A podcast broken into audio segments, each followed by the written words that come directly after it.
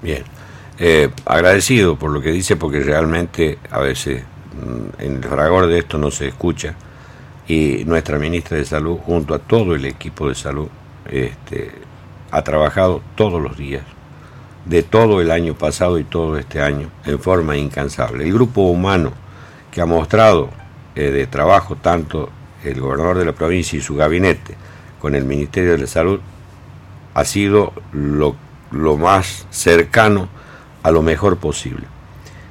Eh, y se ha visto un gran compromiso de todo el personal. Una resiliencia total. Guardias armadas con traumatólogos, con cirujanos, con odontólogos, a donde evidentemente el que podía hisopar, hisopaba, el que podía contener, contenía, siempre con la figura presente. Esta resiliencia del médico, de la enfermera, del agente sanitario, del personal de APS en el rastrillaje, en el acompañamiento, en la inmunización, en la recepción de la vacuna, en el conteo de la vacuna, en la distribución de la vacuna. Estamos hablando de una vacuna de menos de 20 grados.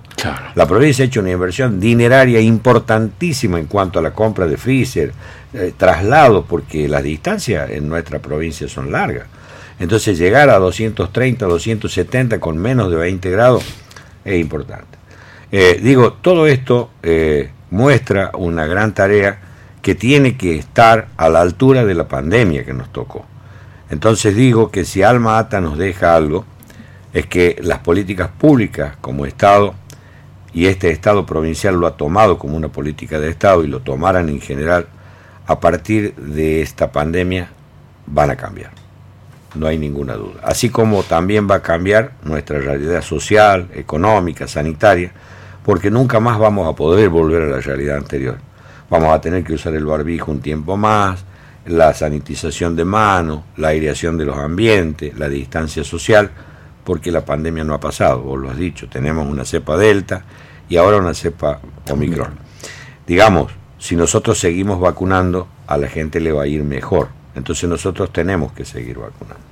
Eh, igual, yo creo, yo quiero algo resaltar que Por favor, se me ha pasado, que es la tarea que realizó, eh, que realizaron los médicos del interior y los hospitales del interior.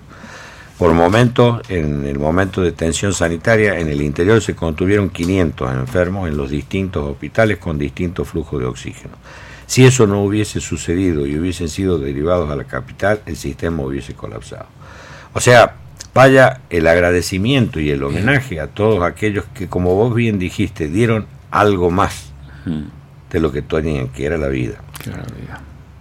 Así que, bueno, yo te agradezco esta presencialidad nuevamente y Sí. poder transmitirlo. Gracias.